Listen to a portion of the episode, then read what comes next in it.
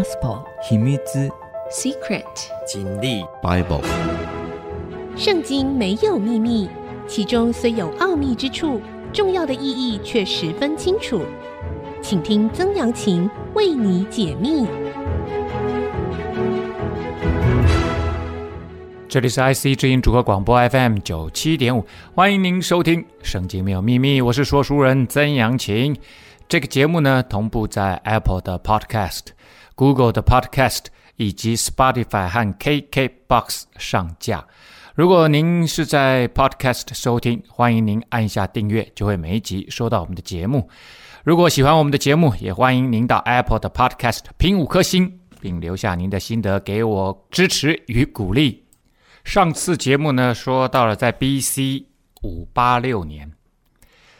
以色列的南国也完全被巴比伦帝国所灭，耶路撒冷城被攻破了，城墙被拆毁了，王宫被烧毁了，圣殿被掳掠一空，圣殿也被烧了。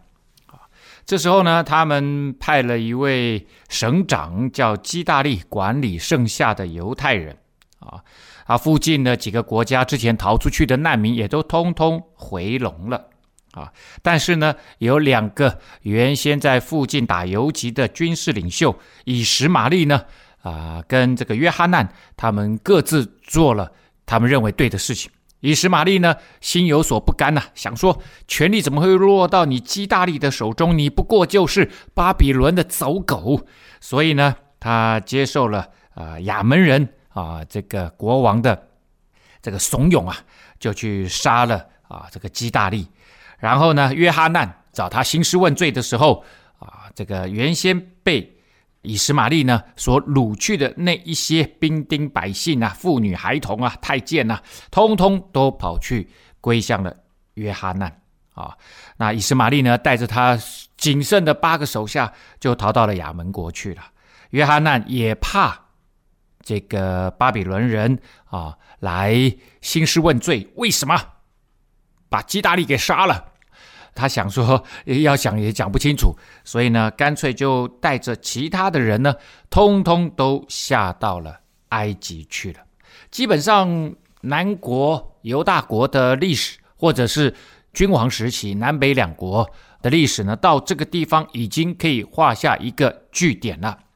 但是，圣经里面又写了最后一个续貂之笔啊。也就是之前有一位君王约雅斤被掳走了，那他是在 B.C. 五九七年被掳走的。他说他被掳后三十七年，巴比伦王以为米罗达元年十二月二十七日，使犹大王约雅斤抬头提他出监，又对他说恩言呐、恩言就是恩典之言呐、恩待他的话语啊，使他的位高过与他一同在巴比伦众王的位，给他脱了囚服，他终身在巴比伦王面前吃饭。我要先说，大概没有人知道为什么约雅斤这一位被掳走的犹大王哈会被高抬，因为那个时候被。关在巴比伦的这些君王，包括推罗王、加萨王、西顿王、阿尔瓦德王、阿尔帕德王，其实好几个王被关在那里啊，被关在那里。那只有他被高举，所以呢，他后来在巴比伦王之前的座位呢，曾经被称作是座中之座，那个座位的座哈。好，那我们来看一看哈，巴比伦王。以为米罗达啊元年，他还讲了十二月二十七日，这个时候呢是 B.C. 五六二年啊，呃，这位君王呢登基统治巴比伦，他只统治了两年，他是尼布甲尼撒二世，就是我们之前知道的啊，打败了犹大国的那一位非常有名的君王，他执政将近四十年了。尼布甲尼撒的二世的儿子叫做以为米罗达。史料呢说，这位君王啊，用无法无天的手段治国，呵呵，听起来就很可怕。就是他心之所向啊，啊，他想怎么做呢，他就怎么做啊，完全不管国家大法，这个政治法律规范他都不管。所以呢，他两年后就被他的姐夫啊尼贾沙利薛啊，之前我们说过了，他是在尼布甲尼撒手底下的一位重要的军长。而他呢，也是尼布甲尼撒的这个女婿啊，所以他其实就是一位米罗达的姐夫啊啊，给他判杀之啊啊，取而代之啊。那执政呢，尼甲沙利薛后来执政四年的时间啊，四年的时间。无论如何，约雅金呢，最后几年呢，他被恩待了。那你可以说是一位米罗达。突然大发慈心，但是呢，我们真是要说啊，这个是上帝要恩待他，就透过了一位米罗达这一位无法无天的君王，不知道为什么就要把他提出监牢，而且呢，能够坐在这一位啊帝国君王边上，每一天给他一份啊很好的美食啊啊，王赐他所需用的食物，日日赐他一份。终身都是这样啊，所以神还是顾念他的儿女啊，他的选民呐啊，凡脱离刀剑的加勒底王都掳到巴比伦去，做他和他子孙的仆婢，直到波斯国兴起来。这就应验了耶和华借耶利米口所说的话：地享受安息，因为地土荒凉，便守安息，直到满了七十年啊。这边最后做了一下交代啊，就是。以色列那块土地就有七十年的时间，好像休养生息呀，啊，一直到波斯王古列元年，耶和华为要应验借耶利米口所说的话，就激动波斯王古列的心，使他下诏通告全国说：波斯王古列如此说，耶和华天上的神已将天下万国赐给我。又嘱咐我在犹大的耶路撒冷为他建造殿宇。你们中间凡作他子民的，可以上去。愿耶和华他的神与他同在。这很奇妙哈，在巴比伦帝国之后兴起的波斯王啊，波斯王居然下了这样一道命令，说耶和华天上的神已将天下万国赐给我。他说我手底下的权柄，我现在能够统治。他心目中的全世界，他认为是耶和华天上的神所赐给他的，而且呢，吩咐他、命令他要让那个耶路撒冷的圣殿重新被建造起来，所以他就号召在他国家里面的这些犹太人呢，可以回到他的本国去。这个时候呢，其实，在约雅斤被提出监牢之后，已经又是二十二年的时间了。约雅斤的孙子，因为他讲到回归嘛，哈，之后我们会有很长的一段时间呢，我们要来讲，就是以色列人被掳后来归回的历史，又回到那一块土地上面的历史，也有将近一百多年的时间啊，那个地方呢，呃，风风火火的发生了很多的事情，然后之后呢，突然圣经就什么也没记载，一直到耶稣来到人间。新约开始，所以旧约跟新约当中，旧约最后呢，记载的是被掳归回的这些事情历史，但是之后有四百年的时间其实是沉默不语的。我们说这是上帝沉默不语啊，没有任何的启示，没有任何的预言，没有任何的先知口里面说出任何的话语。这四百年的沉默，一直到耶稣来到人间呐。啊那约雅斤的孙子呢，所罗巴伯，后来就带领第一批以色列人回归到迦南地，多么奇妙啊！七十年过后了，完全按照神借着耶利米口中的预言成就了。回到这块土地上面，其实是要继续实现上帝给亚伯拉罕这位信心之父、以色列人的他们公认的先祖的。答应的事情，就是你的后裔要在这土地上面啊，我要赐给你和你的后裔啊，呃，你的后裔要像天上的星星、海边的沙那样多。所以神无论如何，即使他们被掳掠了，离开这块土地，神还是会把他们带回来。神还是会把他们带回来。然后，如果你还要再讲耶稣，他在这块土地上面，他行道三年半啊，他三十三岁过世，然后呢，他预言说七十年，这个 A.D. 七十年，以色列耶路撒冷圣殿会被毁。果然啊，提多将军啊，这个尼禄皇帝，这个罗马的尼禄皇帝让提多将军呢带着大军攻进来，烧毁了、拆毁了圣殿。啊，那时候呢，伤亡的人将近有百万人，有十万多的呃犹太人呢就分散世界各地，因此也把福音带到世界各地，他们称为大离散，但是神还是把他们带回来。我们休息一下，稍后再回到节目的现场。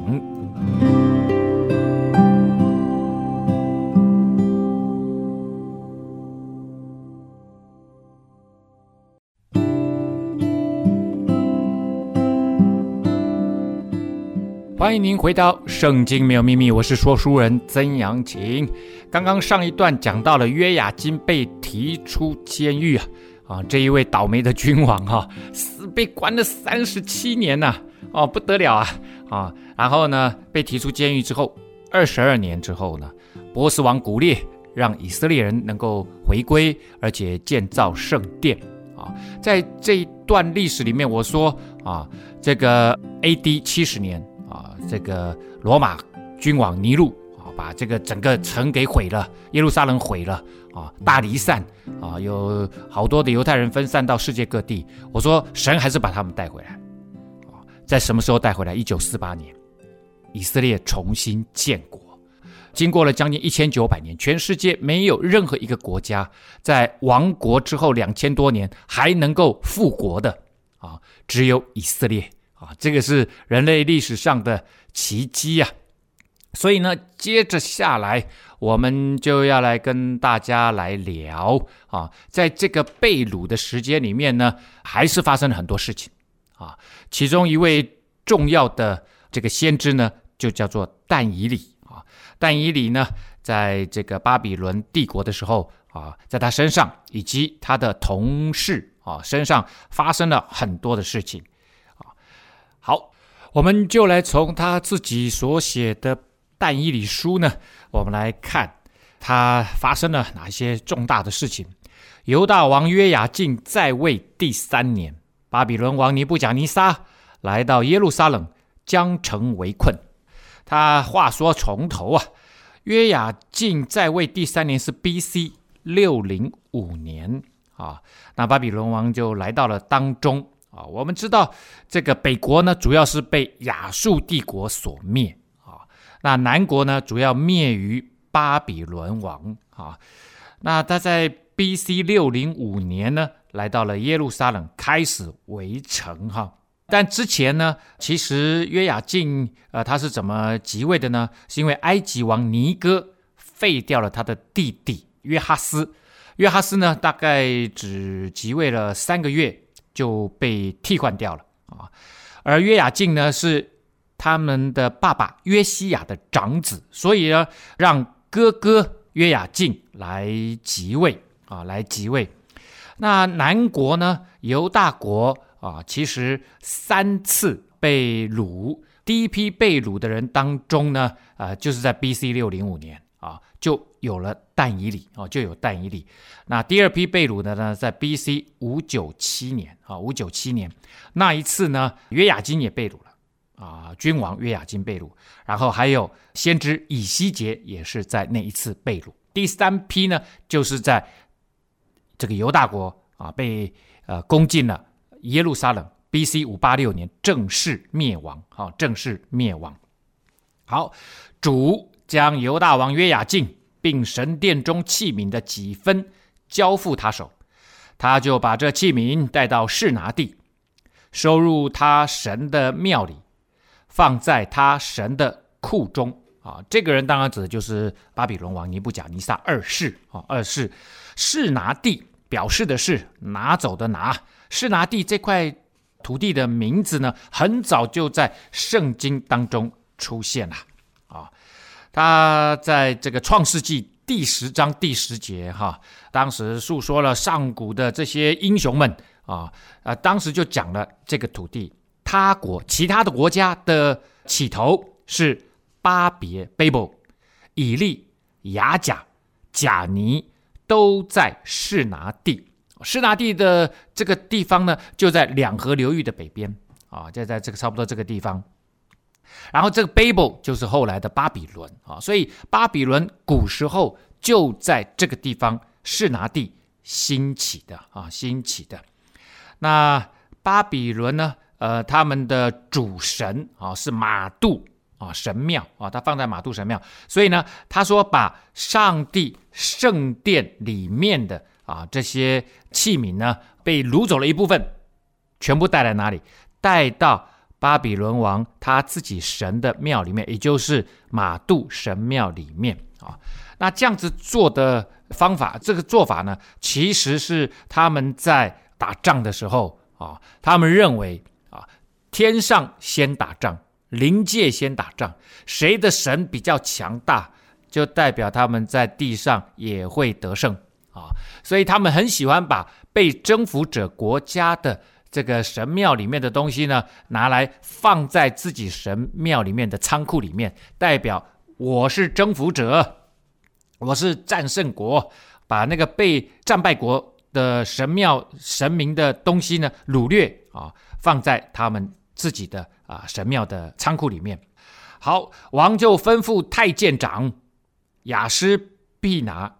从以色列人的宗室和贵胄当中带几个人来，就是年少、没有残疾、相貌俊美、通达各样学问、知识聪明具备、足能侍立在王宫里的，要教他们加勒底的文字言语。哎呦！这个一看，少年没有残疾，相貌俊美，通达各样学问，知识聪明具备，可以侍立在皇宫里面。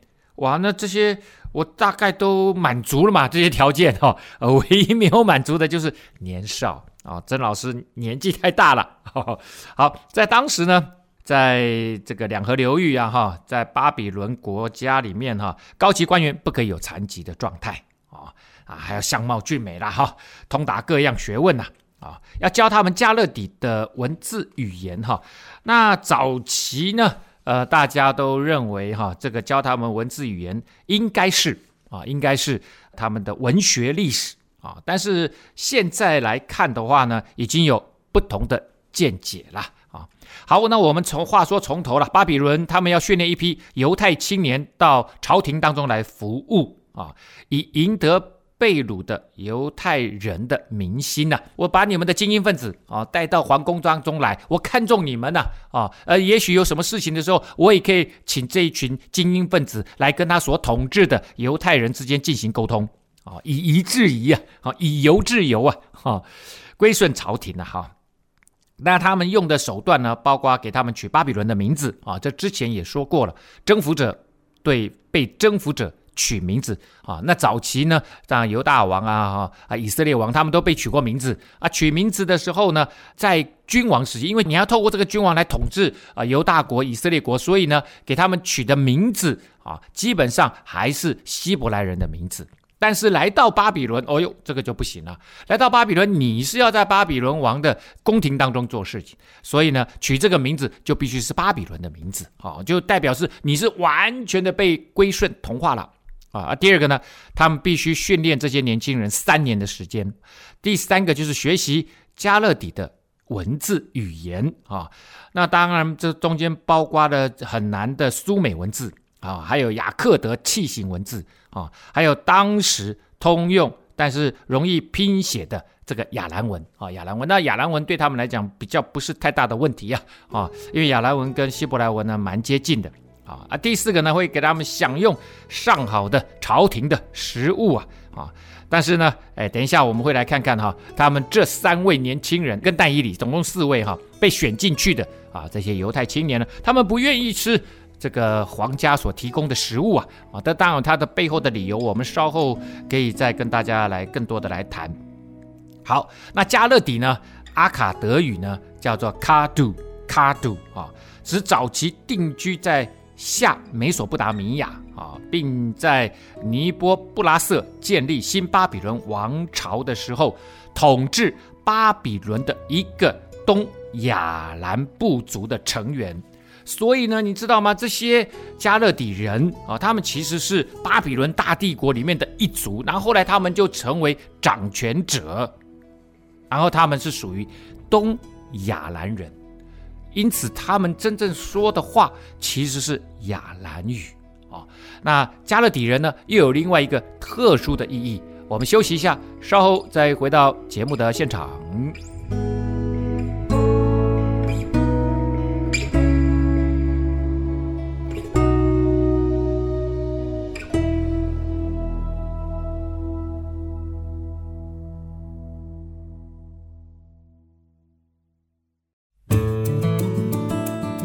欢迎您回到《圣经没有秘密》，我是说书人曾阳晴。刚刚我们说到了巴比伦王，呃，他要选出几位少年没有残疾、相貌俊美、通达各样学问、知识聪明具备，而且能够侍立在王宫来服侍的，要教他们加勒底的文字语言呢。这里我们再来聊一下哈，加勒底的文字语言代表什么哈？那加勒底呢？当时这个词呢，也指哈，除了他们加勒底人以外呢，也指巴比伦宫廷的有某一类的学者，他们是最杰出的天文学家。为什么呢？因为要看星象啊，他们会很画很多的星象图啊。然后呢，他们当然也精通数学，还有很多观察的精密科学啊。他们的活动呢，还包括法术和占星术啊。所以。关于加勒底的文字语言呢，早期的神学家总是认为这应该是代表他们的语言、文学、历史，而现代的注解家呢，比较愿意哈解释为这是加勒底人的科学语言知识啊，科学的语言知识。而我认为两种都必须要啊，为什么呢？啊，当他们要在巴比伦的朝廷服侍君王的时候。他们有很多的古典的巴比伦的传统的文献，他们必须要去阅读。而巴比伦的传统语言呢，是指雅克德语啊，雅克达语。雅克德语呢，很复杂的古老语言啊，它是用楔形文字，用芦苇呢在泥板上压出楔子形状的文字写成的，每一个符号呢代表一个音节。巴比伦人大部分的经典啊，古代的经典都是用雅卡达语来写成的，所以学者因此必须接受这种文字的训练。而且呢，雅卡达语有无数的方言，很可能在巴比伦帝国形成兴起之后呢，应该已经超译成当代的官方用语了。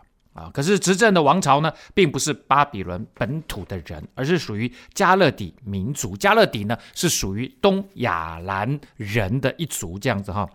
那他们使用的语言和外交通用语呢，啊，基本上是亚兰语啊，用来书写的啊，这个文字是类似希伯来文的字母的语言啊。亚兰语在当时世界是普通共用的，从早期的亚述帝国到现在的巴比伦帝国。通通都是当时的外交啊，各处通用的啊，也到叙利亚也是通用，到这个以色列也是通用的。那所以呢，基本上但以理他在亚兰文这方面应该是流利的啊，但是要明白楔形文字啊，以及巴比伦的各样方言，并不是一件容易的事情，应该要有很好的语言天赋，非常的聪明哈，这样子他们进入未来要在宫廷当中服侍的这样子的能力才能够被具备。因此，他们现在拣选这些学生的时候，都是精英分子啊，都是精英分子。所以我我认为了哈，一方面呃要学习文字、文学、历史。之外呢，其实就是要学习他们的科学语言了哈。那这个科学语言呢，他们一方面是主要是要观照啊，就是看那些预兆啊，判定吉凶这个事件的。那这些观照的文献呢，以及如何说明、如何作用啊，这些专家要向君王提出报告啊，写下公文啊。有些预兆就像啊，对于异梦啊，这个君王有些时候做了梦，你要帮他解释，或者是出现了某一些奇特的天文现象，要将这个观察呢付诸文字啊。其他情况呢，也有需要产生预兆的机制啊，例如啊，就是说，哎，我们要打仗了，或者是我们要做什么事情啊，借着祭祀的这些动物啊，他们牺牲的这些动物的肠道啦，或者是他们的脏器啊，来进行占卜啊，进行占卜啊，中间也可能会牵涉到交轨啊。好，这这个整个预兆的这种科学哈，或者是观星啊哈，或者是星象，早在旧巴比伦时代哈，差不多在 B.C. 两千年的时候就已经开始有记录了。而这个记录的方式呢，基本上都是以同样的一个句型，什么句型呢？如果就怎么样？如果出现这个状况，就会发生什么样的事情啊？这些专业人员呢，他们专门负责各种预兆所代表的危险啊，或者代表的意义，像天文现象啦、异梦啦、出现什么怪胎啦，然后必须施行一定的礼仪，来对国家或者是君王进行一定的保护作用。王就派定将自己所用的膳和所饮的酒，每日赐他们一份，养他们三年。满了三年，好叫他们在王面前示例。好，这时候呢，呃，巴比伦王尼布甲尼撒呢刚刚登基啊，刚刚登基，他们通常是这样，登基的前一年那个时间都是不一定嘛，啊，那未必就刚好是在他们所谓的算完整一年是从春节开始哦，春天他们的新年呢、啊、也是在春天开始，那所以呢，第一年一直到隔年的新年啊，这个是第一年。登基年，但是登基年不是元年，第二年新年开始满一整年到第三年的这个呃新年呢，这个才叫做元年啊。然后第三年的这个春天开始，在接下来一整年才叫做二年啊。所以他们是这样算的。所以这个满三年呢，通常到了啊巴比伦王啊从登基啊，登基不一定满一年，可能八九个月啊。然后元年到第三年，他就他们就可以训练完成了哈，训练完成。整个精英学校啊，朝廷精英学校啊的文官训练，好，他们中间有犹大族的人，但以理、哈拿尼亚、米沙利、亚撒利亚，太监长给他们起名，称但以理为伯提沙撒，称哈拿尼亚为沙德拉，称米沙利为米煞，称。亚撒利亚为亚伯尼歌。好，那这边我们来稍微看一下哈，取名字这件事情。我之前也说过了，早期亚述帝国给北国的君王，或者是埃及王给这个犹大的君王，或者是巴比伦给犹大的君王取名字，代表征服者给被征服者的权柄，就是我有权利改变你的名字，好像我是你的爸爸妈妈一样，你现在完全臣服于我，听我的话。好，但是呢。因为他们还要继续在那块土地上面治理他们的人民，所以呢，这个取的名字基本上还是希伯来名字。但是来到这里呢，他们就必须取有巴比伦色彩的名字哈。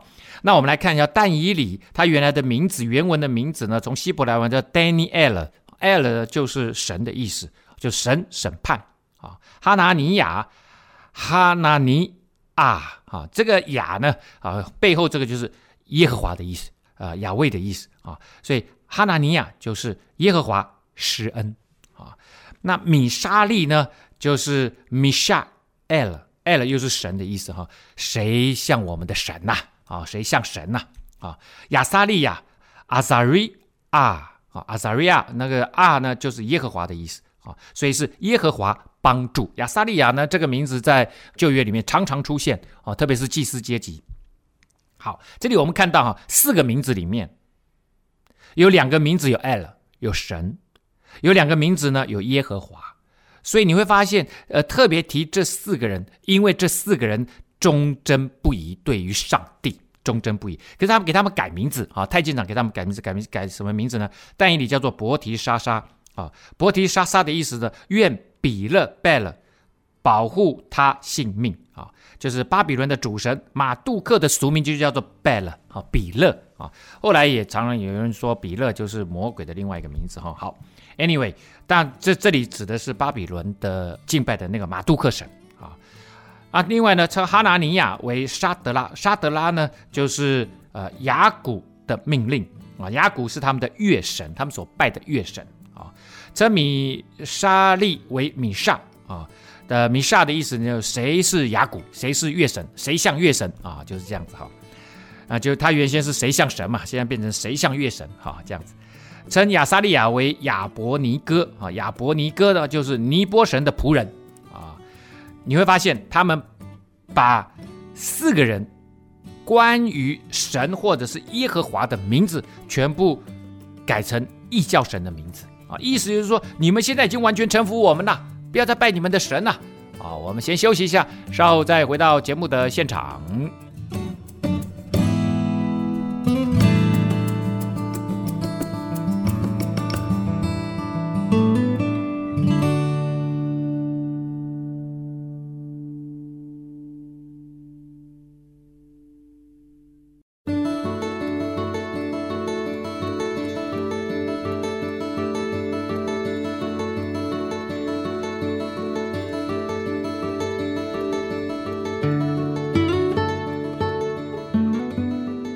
欢迎您回到《圣经没有秘密》，我是说书人曾阳晴。刚刚我们讲到了哈，被选出来的这四个犹太的青年精英，他们被送进宫廷的这些学校，君王呢派定自己的饮食还有酒，每日赐他们一份，也养他们三年哈。可是呢，但以理却立志不以王的膳和王所饮的酒玷污自己。所以求太监长容他不玷污自己，所以这边已经讲得很清楚了，是但以理不愿意被王的饮食来玷污他自己。一方面，当然可能他们有吃那些所谓不洁净的肉啊，就像猪肉哈，呃，或者是他们有吃血带血的食物，或者是拜过偶像的，基本上应该都是拜过偶像的。那这个是。一方面的原因啊，我相信这方面的原因是是一定有的啦，哈，也不能够否定说没有。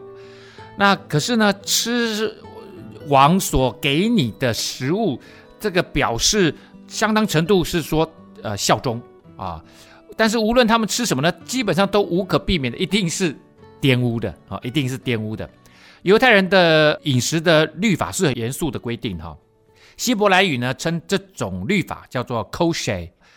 那 kosher 的意思就是正当的饮食哈，我刚刚讲的那些不洁净的食物啊哈，对他们来讲哈，不止这些原因，很可能呢，它储藏或者是烹调的方式也可能会沾染不洁净啊，所以呢，呃，基本上很难呐啊，除了刚刚讲的这些原因之外呢，啊，这个呃两约之间哈，就是从旧约我说有四百年的时间哈，他们是圣经是没有任何话语的。但是呢，呃，还是有很多的文学中间啊，写到了很多的案例。犹太人觉得有必要不吃外邦人所提供的食物啊，呃，这些文学包括多比亚书、犹迪传、喜年书等等。问题是，他们认为这整个外邦人，特别是君王所提供的食物，是整个同化计划的一部分，因为犹太人一直想要保存他们自己的文化，这点非常的重要。因为他们知道有一天，按照上帝的旨意，他们要再回归到那块土地上面，他们必须保有自己的文化。他们不想要因着来到了这个国家，就完全世俗化，失去他们的文化自主性。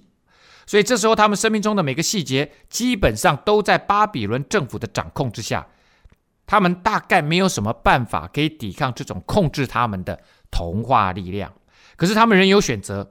啊，在少数几样可以选择的事物上面啊，他们就紧抓着啊，紧抓着饮食这一项，要保存它的独特身份，因为每一天都要吃嘛，啊，而在每一天都要吃的过程当中，对于但以理来讲，就提醒一次又一次的提醒，一次又一次的提醒，我是属上帝的，我。生命中是有律法的，我不愿意用饮食来玷污我自己，所以但以理就提出了这个要求。神使但以理在太监长眼前蒙恩惠，受怜悯。这当然是神使得但以理能够有这样子的恩惠。所以重点还不是太监长，重点是上帝让太监长恩待他。所以神愿意帮助那些忠心跟随他、效忠他、紧紧倚靠他的那一些人。太监长就对但以理说：“我惧怕我主我王啊！他已经派定你们的饮食。倘若他见你们的面貌比你们同岁的少年人肌瘦，怎么好呢？这样你们就使我的头在王里面那里难保啦。”哦，就我这个头在尼布甲尼撒王面前就难保了，巴比伦王面前就被砍掉了。你们如果面黄肌瘦怎么办？王一定会问呢、啊。哎，你把他养成这个样子啊？哦，但以理就对太监长所派管理但以理、哈拿尼亚、米沙利、亚撒利亚的委办说啊，这个委办呢，阿卡达语呢叫做马萨鲁啊，马萨鲁。就是看守者的意思啊，所以他是实际在太监长手下负责这些青年精英他们的生活管理的人哈。太监长呢，其实未必真的是太监啊。太监长原来的意思哈，是在君王的，好像君王的头啊。他所以等于说是呃这个高阶的，在君王边上的一个高阶的官员。那但以理呢就想说。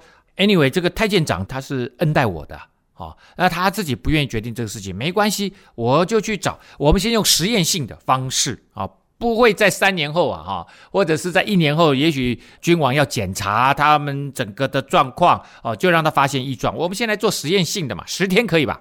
所以他就跑去跟这个马萨鲁哦，就说了：“求你试试仆人们十天，给我们素菜吃，白水喝。”然后看看我们的面貌和用王膳那少年人的面貌，就照你所看的待仆人吧。我说我们就实验时间看看嘛，好不好？啊，这个素菜原文是指的豆类了，或者是种子类的食物，什么五谷杂粮这些哈。那种子或者是籽粒啊，这就是这些种子的这些粒，对犹太人来讲是洁净的啊。他即使碰到了不洁净的物沾染，他仍然是圣洁的。所谓的不圣洁的，像锅子啊，炒他炒过猪肉啊，啊碰到了没关系，这些豆类还算是圣洁的。所以你可以看到，但以理说你给我们素菜吃，所以但以理是代表他们四个提出这个要求的啦。哈，你给我们素菜吃，白水喝，这都是圣洁的、洁净的。那也就知道啊，他一方面是要求洁净，另外一方面呢是希望借此不断的提醒，每一天都提醒自己他是属神的，即使他的名字被改了。他是被比勒保护的，他们是被比勒的仆人，但是 anyway，他们就是属上帝，他们非常的清楚。于是呢，这个委办就允准他们这些事情，就说我们试试十天好了。这十天如果你们变瘦了，那你们就不要搞了啊、不要给我乱来。诶，可是如果十天结果却很好，那也没什么理由禁止，因为要吃的少嘛，那其他人就吃多一点嘛，啊、就是这个意思而已。结果呢，过了十天，见他们的面貌。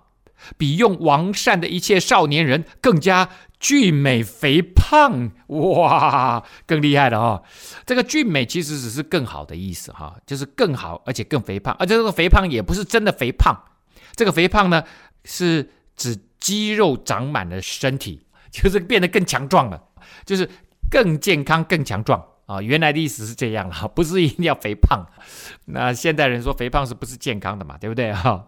于是呢，这个委办就撤去派他们用的膳、饮的酒，给他们素菜吃啊，就给他们吃你们认为洁净的那些豆类呀，哈，那些谷类啊，哈，你们就吃那些吧，没关系，反正你们越吃越越健康，越吃红光满面，那没问题，no problem。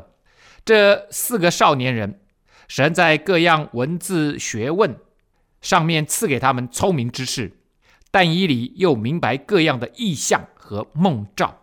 那前面呢，他们在学问上面增长啊，科学啊、天文学啊、哈星象啊各方面都变得很厉害。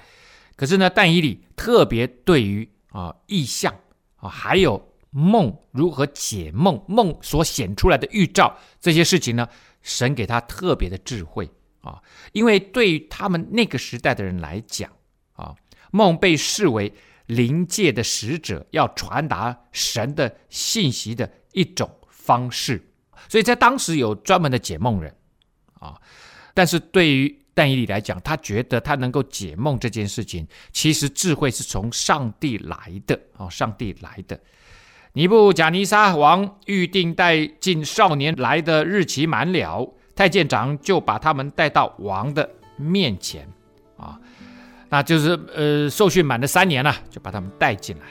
王与他们谈论哦，所以这个第三年一定是。尼布甲尼撒二年的时候，我们讲登基年不算，元年二年，所以应该是在二年的时候啊，就是他们训练满了三年了。王与他们谈论，见少年人中无一人能与但以理、哈拿尼亚、米沙利、亚撒利亚相比，所以呢，留他们在王面前示例，就是他们四个独占鳌头啊，哦不得了啊！